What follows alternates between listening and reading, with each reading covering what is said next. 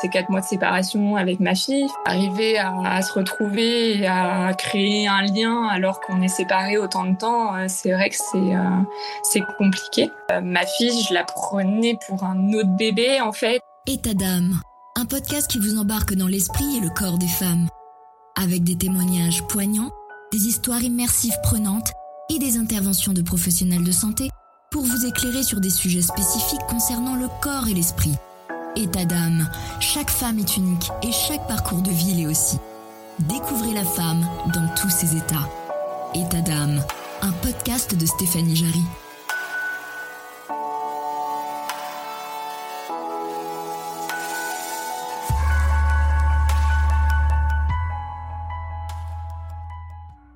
pour moi, en fait, euh, comme un psychiatre a pu le décrire, tout ce qu'on voit et ce qu'on entend, on le voit et on l'entend alors que finalement euh, c'est pas réel en fait. Donc c'est vrai que c'est ça qui est un peu compliqué à nous en tant que maman, enfin tout ça de le décrire de dire euh, oh stop j'ai un problème ça va pas parce qu'au final bah euh, on le sait pas. Moi ma première grossesse j'étais en menace d'accouchement prématuré à 5 mois de grossesse donc après euh, bon je travaillais pas donc bah repos à la maison attendre jusqu'au bah 37 semaines d'aménorrhée que on dépasse voilà et au final j'ai été déclenchée le jour du terme. Fallait éviter d'être assise c'est un peu les recommandations. Voilà, j'étais pas non plus, euh, mais éviter de faire de la voiture, euh, pas aller faire les courses, tout ça. Enfin, du coup, c'est un peu se priver d'une vie euh, sociale, sachant que bon, moi, je suis dans la vente, donc le social, c'est ce qui compte beaucoup pour moi. Et au final, bah là, c'était un peu compliqué de pas avoir toutes ces, enfin, tous ces repères en fait, et juste bah, rester chez soi, quoi. C'était un peu, c'était un peu compliqué, effectivement. Après, bon, finalement les jours, les semaines sont passées et puis euh, on est arrivé euh, jour du terme, et euh, j'ai été déclenchée parce que son cœur, en fait, son rythme cardiaque montait et descendait à chaque contraction. Donc un peu une pression parce que euh, pour la petite histoire, mon frère est né d'une malformation cardiaque. Donc quand on m'a dit ça, euh, je fais oula, il y a un problème, ça ne va pas. Et puis euh, bon, finalement, voilà, elle est née et tout allait bien et il y avait plus, il y avait plus de problème quoi. Je suis quelqu'un d'angoissé de nature, mais là du coup, bah j'étais plus qu'angoissée, on va dire, et et on va dire que j'ai commencé à aller aux urgences au bout d'une semaine d'être rentrée à la maison parce que j'avais l'impression d'avoir un problème à la thyroïde, j'étais gonflée et tout, et au final, euh, j'étais pas juste en pleine crise d'angoisse. Sauf que bah, je ne connaissais absolument pas ce qu'était une crise d'angoisse. Et donc tout de suite, je me suis dit, j'ai quelque chose qui va pas, un problème. J'ai déjà été donc dans un premier temps aux urgences euh, déjà par rapport à ça. J'ai vu euh, psychiatre, personnes qui m'ont dit euh, non, non, vous allez bien. Psychiatre qui, du coup, bah, a donné euh, des anxiolytiques et tout ça pour essayer de redescendre un peu. Ça a été compliqué parce que, du coup, bah, anxiolytique, euh, ça veut dire qu'on dort quasiment du matin au soir, voire même nuit. Et j'ai passé une semaine à avoir que du noir, à dormir du matin au soir. Donc, un petit peu compliqué. Puis, j'ai décidé, bah, du coup, de, fin, de diminuer, d'arrêter carrément les anxiolytiques. Finalement, bah, une fois qu'on commence à en prendre, faut pas arrêter tout de suite. Du coup, ça faisait un peu bah, machine arrière. Au final, euh, il demandait un petit peu euh, des choses et du coup, bah, c'était un peu compliqué. Bah, du coup, j'ai laissé tomber. Et puis, finalement, euh, j'ai une amie infirmière qui, qui est venue me voir, qui m'a dit Non, mais là, ça va pas, faut pas que tu restes comme ça, qui m'a ramené aux urgences. Et puis, là, du coup, ça a fini, premier stage en hôpital psychiatrique. Voilà, euh, ce qui, ce qui bah, j'ai passé une semaine dans un hôpital psychiatrique où bah, tout simplement je dormais du matin au soir. Euh, enfin, c'était euh, c'était très compliqué parce que finalement on fait abstraction de, de, tout, on sait même plus quel jour on venait me chercher, Madame, vous n'avez pas entendu la sonnerie, il faut aller manger. non, bah non, je dors, je pas. Enfin, c'était compliqué quoi. J'ai jongler comme ça, j'ai réussi à pouvoir sortir de là au bout d'une semaine. Euh, et du coup, je suis montée euh, sur Paris en unité mère-bébé. Donc là, l'avantage, c'est que déjà, j'étais plus séparée de ma fille. Même si, à la limite, dans ces moments-là, bah, on dort. Donc, pas qu'on sait plus qu'on a eu un enfant, mais euh, voilà. Mais au moins, je pouvais m'en occuper, je pouvais être avec elle et, euh, et bah, essayer de recréer un lien, quoi. Parce que bah, finalement, c'est c'est plus, enfin voilà, un lien qui est un peu coupé quand même. Et du coup, j'ai passé trois semaines en unité mère-bébé. Donc, puis finalement, bah ça s'est bien bien passé, ça allait. Donc, enfin pareil, ils ont essayé un peu divers traitements pour essayer d'en sortir. Donc je suis rentrée à la maison, je rentrais le week-end parce que du coup on était à 150 km de Paris, donc j'étais en unité mère bébé sur Paris, pas à côté de la maison, donc j'avais bon l'avantage de pouvoir rentrer le week-end quand j'avais des permissions. Et du coup, je rentrais avec elle le week-end. Et puis, euh, et puis, bah, je suis rentrée euh, définitivement au bout de trois semaines à la maison. Sauf que, bah, au bout de trois semaines, euh, ça a été le pire du pire. C'est-à-dire que une psychose puerpérale, on dit que c'est une décompensation au bout d'une semaine après avoir accouché. Là, finalement, j'ai décompensé vraiment au bout d'un mois et demi. Euh, j'avais des délires complets. Enfin, j'étais. Mais du coup, voilà, comme je le dis et comme le psychiatre a pu me le dire, tout ce qu'on voit et tout ce qu'on entend, c'est réel. Donc euh, très très dur de, de se rendre compte vraiment euh, bah, qu'il se passe quelque chose, qu'il y a vraiment un problème qui ne va pas. Et du coup, bah, ma mère m'a est venue me récupérer. Et donc là, bah, ils m'ont clairement, enfin ils m'ont pris, ils m'ont pris en charge, enfin ils m'ont envoyé dans une autre unité psychiatrique. Donc euh, voilà, ça a été euh, un peu compliqué. J'ai repassé deux semaines donc en unité psychiatrique, euh, rien à voir, donc séparé de ma fille, tout ça. Enfin encore une fois. Et, et pareil, enfin c'est des moments assez durs parce que finalement on a des moments où on est là, on sait, enfin on est réellement là, et on a des moments où non on n'est pas là et on délire complètement. Mais quand on a des moments où on est là, c'est là où on se dit bah qu'est-ce qui s'est passé, pourquoi je suis là, pourquoi voilà. Et, euh, et puis bah du coup enfin j'ai fini par euh, voilà graver les échelons, euh, pouvoir être admis euh, parce que là j'étais à une heure de chez moi donc pouvoir être admis dans l'unité proche de chez moi. Donc là j'ai pu avoir la visite tous les jours de ma fille et de mon conjoint, chose que bah on n'a pas forcément le droit quand on est hospitalisé dans un hôpital psychiatrique. Mais au moins ça me permettait bah, de garder les repères et de pouvoir la voir tous les jours aussi. Et euh, j'ai été hospitalisée du coup euh, deux mois euh, au total dans, enfin deux mois et demi au total dans, dans, cette unité, avec des rechutes quand même. Mais mais voilà, j'avais toujours le même médecin et qui a fini par trouver le bon traitement et, et qui a permis bah, de m'en sortir quoi. Après, je suis partie en unité mère bébé trois semaines à Paris. Et j'ai fait une semaine à l'hôpital qui était à une heure de chez moi et après euh, à l'hôpital proche de chez moi euh, deux mois et demi. Donc c'est vraiment dans le dernier hôpital euh, que bah, j'ai le psychiatre qui m'a suivi a trouvé les bons traitements et a trouvé bah, la solution quoi. Ça a duré, ça a duré au total deux ans et demi la prise de traitement. On commence à un degré euh, enfin fort pour vraiment couper euh, couper la crise on va dire et, euh, à diminuer petit à petit parce qu'en fait une fois qu'on a assimilé bah, le la enfin je sais pas trop comment le dire mais le degré de dosage du médicament, une fois qu'il est instauré dans le corps, et eh ben faut le réduire petit à petit et pas trop vite parce que bah il y a des chances de, rechute en fait. Pour ma première psychose puerpérale, au final, j'ai toujours cru que c'était une dépression jusqu'à bah, ma deuxième psychose puerpérale en fait. Clairement, j'ai pas eu le psychiatre qui m'a clairement diagnostiqué et dit euh, vous avez fait une psychose puerpérale ou alors je ne l'ai absolument pas entendu. Mais euh, voilà, j'ai euh, jamais, euh, je me suis jamais euh, dit euh, c'est ça, j'ai jamais fait de, de recherche ou autre. voilà, c'est vraiment à la deuxième où, où clairement en fait c'est ma mère qui avait discuté bah, pendant ces cinq ans, parce que enfin ma première fille du coup, enfin quatre ans et demi, avait discuté avec diverses personnes et qui lui avait dit mais c'est une psychose puerpérale et, et finalement bah on s'est tous dit euh, oui peut-être. Enfin voilà. Moi en moi en fait ça a été euh, ça a toujours été ça. Pour moi j'avais fait une dépression et puis voilà bah ça arrive. Enfin voilà.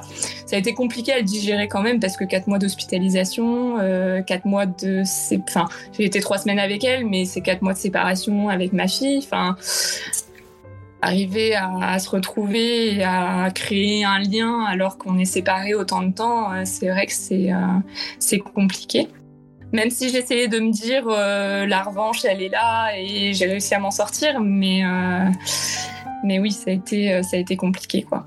pour ma première, donc au bout d'un mois et demi où j'ai réellement passé une nuit à décompenser et tout ça, c'est euh, j'avais l'impression euh, d'avoir des policiers chez moi qui étaient en intervention. Euh, enfin, j'ai eu énormément de, enfin, de délire. Bon, la première fois, voilà, ça fait maintenant cinq ans, mais oui, j'ai passé une nuit à avoir l'impression d'avoir euh, des policiers chez moi qui étaient en intervention, qui regardaient pour la maison d'à côté. Enfin, euh, le matin, c'était impossible de me lever. Enfin, et quand je me suis levée, bah, ma fille, je la prenais pour un autre bébé en fait. Euh, donc je lui disais mais non, c'est pas elle. Enfin voilà, j'ai eu plein de choses qui se sont passées dans ma tête. Je pense que clairement, j'ai pas dormi de la nuit en fait.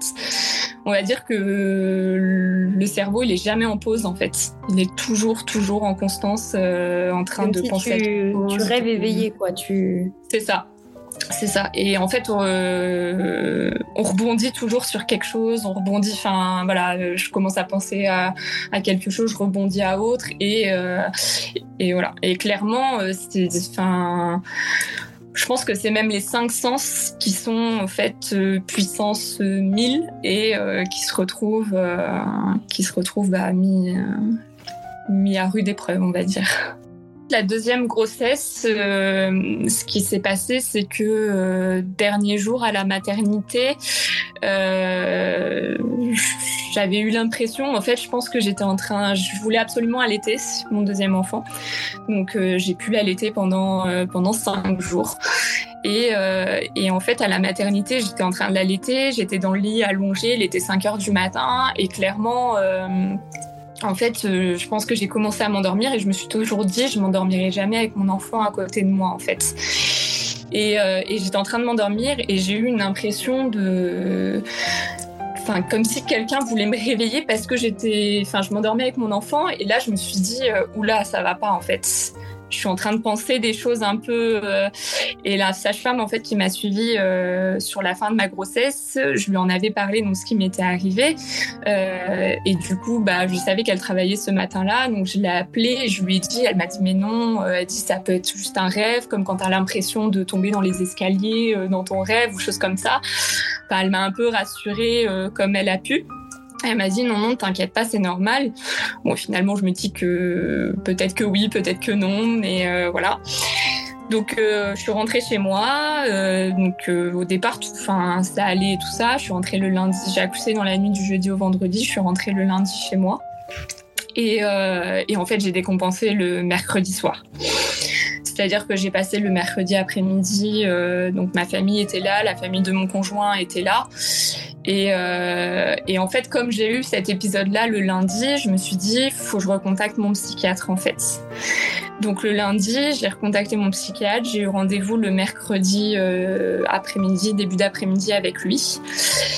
Donc tout de suite, il a dit, euh, faut arrêter l'allaitement faut réinstaurer les médicaments. Et moi, bah, j'étais contre quoi. Je me suis dit non, je veux pas arrêter l'allaitement. Enfin, c'est quelque chose que j'ai, voulu. Euh, je me suis toujours dit que ça dure deux semaines, un mois, trois mois. Je me mets pas la pression. Ça dure le temps que ça durera. Mais voilà, tout se passait bien, tout était euh, mis en place pour que, enfin, je veux dire, euh, j'avais eu la montée de lait, j'avais pas spécialement mal. Enfin voilà, ça c'était en train de se mettre en route très bien, ça se passait très bien avec ma fille et, euh, et voilà, je me suis je me suis dit je veux je veux absolument allaiter. Donc là quand il m'a dit ça, je me suis dit non, euh, enfin je ne veux pas arrêter les médicaments, enfin je ne veux pas prendre les médicaments et arrêter l'allaitement. Et finalement, euh, donc je suis rentrée chez moi avec mon donc mes parents, mes beaux-parents étaient là, on discute et tout ça. Moi, changé avec une amie en fait par euh, par message. Elle savait que j'allais voir euh, donc ce psychiatre, euh, mon psychiatre, et elle me demandait, bah voilà, est-ce que ça va et tout ça. Et en fait, j'avais l'impression de de communiquer avec elle par la pensée. Mmh. Et en fait, j'ai eu un moment où elle m'envoie un message, elle me dit ça va pas, et là je me suis dit mais comment elle peut le savoir Enfin, dans la pensée, en fait, je me disais, envoie-moi, enfin, envoie-moi un message, limite fais-moi un signe. Et je me suis dit, mais elle le fait là, en fait. Finalement, en en rediscutant, elle me dit, bah, j'avais pas de nouvelles de toi, et je me suis dit, du coup, que ça n'allait pas. Et ça a été du coup un peu compliqué.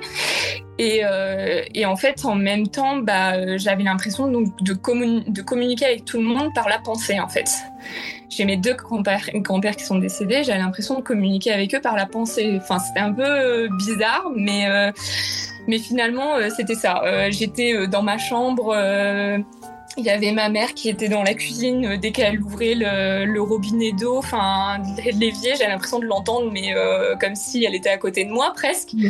Enfin, c'était vraiment tous les sens qui étaient euh, qui étaient multipliés par par mille quoi. Et et à la fin, clairement, enfin j'ai j'ai eu l'impression de, enfin que j'allais mourir, que voilà c'était c'était un peu compliqué et et du coup, euh, je dis non, enfin, là, stop, faut arrêter, quoi. Enfin, c'était donc du coup, euh, mon conjoint a appelé les pompiers, ils sont venus me chercher.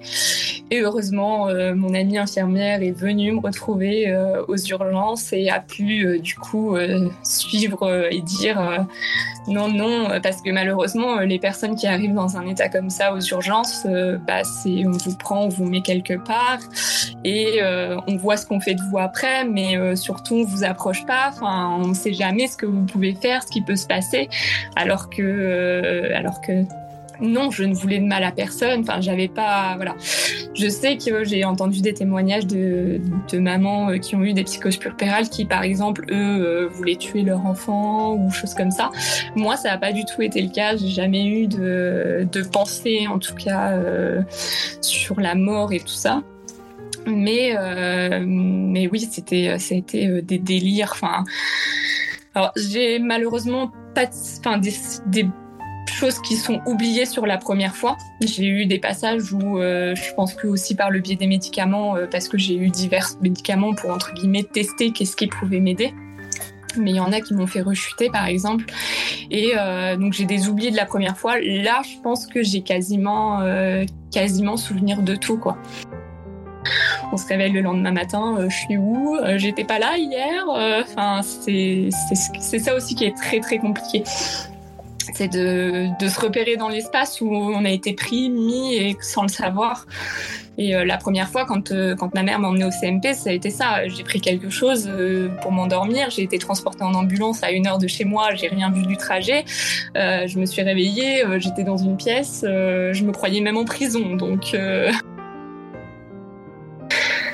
Ça a été un petit peu difficile parce que bah, j'étais pas là pour la première, mais euh, voilà, elle a ouvert ses cadeaux, maman elle était pas là. Enfin, après, je me dis bah c'est quatre jours, euh, voilà, quatre jours dans une vie, euh, qu'est-ce que c'est? Et finalement, ça m'a permis. donc là, tu peux dire que tu rattrapes tout le temps perdu. C'est ça, c'est ça. Quatre jours où j'ai pas été là, certes, mais euh, voilà, c'est je, peux rattraper et en même temps, bah, d'avoir eu la deuxième et finalement d'en avoir fait une deuxième, ça m'a permis de comprendre tout ce qui a pu se passer pour la première fois. Et en gros, de tirer un trait sur, euh, sur quatre ans de, questionnement, de pourquoi, de. Enfin, voilà. Le conseil que j'aurais à donner, c'est que déjà, euh, tout le monde, enfin, on est dans une société où, dans un sens, on veut faire peur aux gens, dans un autre, non. Parce que là, honnêtement, dans la grossesse, enfin, la première fois, vu que j'étais en menace d'accouchement prématuré, j'ai pas fait la fin des euh, cours de préparation à l'accouchement. Je, je l'ai fait pour la deuxième. Et à aucun, donc l'infirmière du coup euh, qui m'a suivi pour la deuxième, euh, les deuxièmes cours de préparation savait ce qui s'était passé pour la première en fait. À aucun moment elle m'a dit attention, elle m'a juste dit ça recommencera pas, il n'y a pas de raison. Finalement, elle savait ce qui s'était passé à la première et du coup, euh, bah, peut-être au contraire, elle aurait dû me dire prenez rendez-vous avec votre psychiatre par précaution. Enfin, voilà, juste, euh, même si malheureusement le psychiatre me dit j'ai passé cinq minutes dans son bureau, direct, boum, ces médicaments, faut arrêter l'allaitement. Je me dis oh, il m'a pas vu depuis euh, depuis deux ans et là, tout de suite, c'est euh, médicaments, on arrête l'allaitement. Peut-être qu'il avait raison, c'est ce qu'il fallait faire, fallait couper tout de suite. La preuve, j'ai décompensé au final le soir même. J'ai envie de dire déjà au cours de préparation à l'accouchement, on n'en parle pas. Rien que du baby blues ou de la dépression.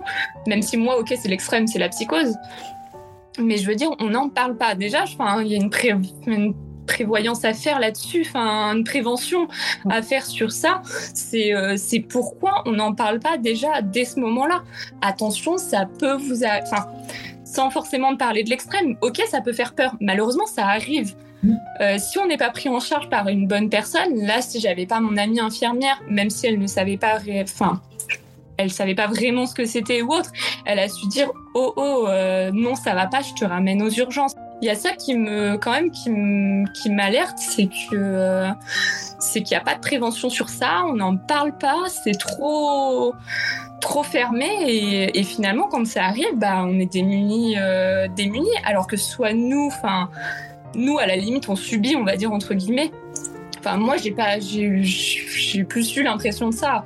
Quand on se retrouve au milieu de personnes qui ont de réels problèmes. Enfin, là, sur mes quatre jours de, dernière hospitalisation euh, en début d'année, euh, on se rend compte qu'on est avec des personnes, enfin, qui, quand ça va, qui sont avec des qui ont de réels problèmes, c'est compliqué. Hein. Faut, voilà, faut, faut s'armer et se dire euh, bon, on n'en a pas pour très longtemps.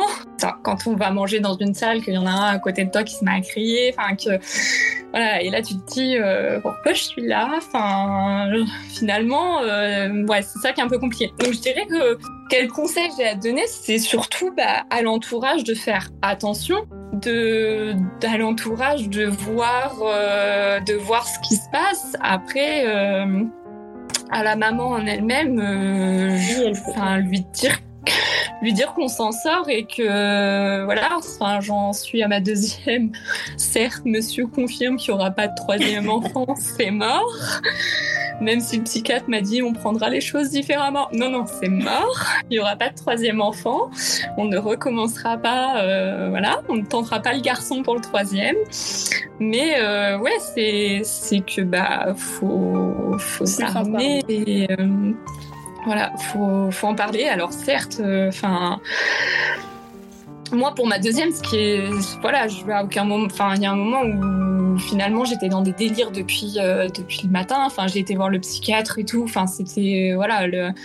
finalement il y avait des choses qui, qui pouvaient me faire supposer que ça n'allait pas. Et puis bah, je le je le voyais pas en fait. Enfin, je le, pour mm. moi c'était normal finalement j'allais bien j'étais euh, voilà et en fait euh, en fait non.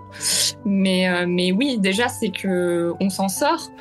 En tout cas moi pour ma part voilà j'en suis je m'en sors et et puis bah c'est de c'est de, de, de, créer sa, sa carapace, mais en même temps, euh, voilà, être fier de se dire que bah on peut on peut s'en sortir et que et qu'on n'est pas seul et que c'est surtout au niveau des délires et choses comme ça euh, qu'on peut avoir, c'était que bah on en a, enfin toutes les personnes qui ont fait des psychoses puerpérales en tout cas, bah ont eu des délires euh, qui peuvent être complètement complètement fous.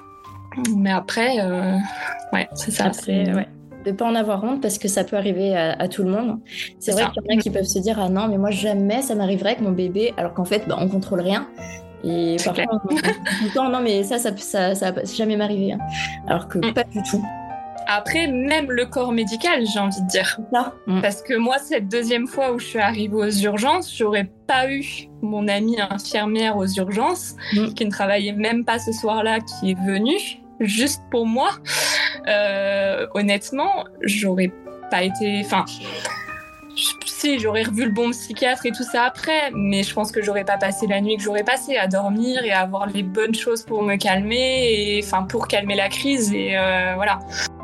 Merci infiniment Laura pour ton bah de rien, merci. Sur un sujet euh, peu connu, mais eh oui. je pense qu'il permettra d'aider beaucoup de femmes bah, qui ne savent pas quoi faire, enfin surtout euh, leur entourage. Là, c'est plutôt leur entourage. Et la solution, bah, c'est de se rapprocher rapidement du personnel médical euh, qui puisse euh, venir en aide le plus rapidement possible.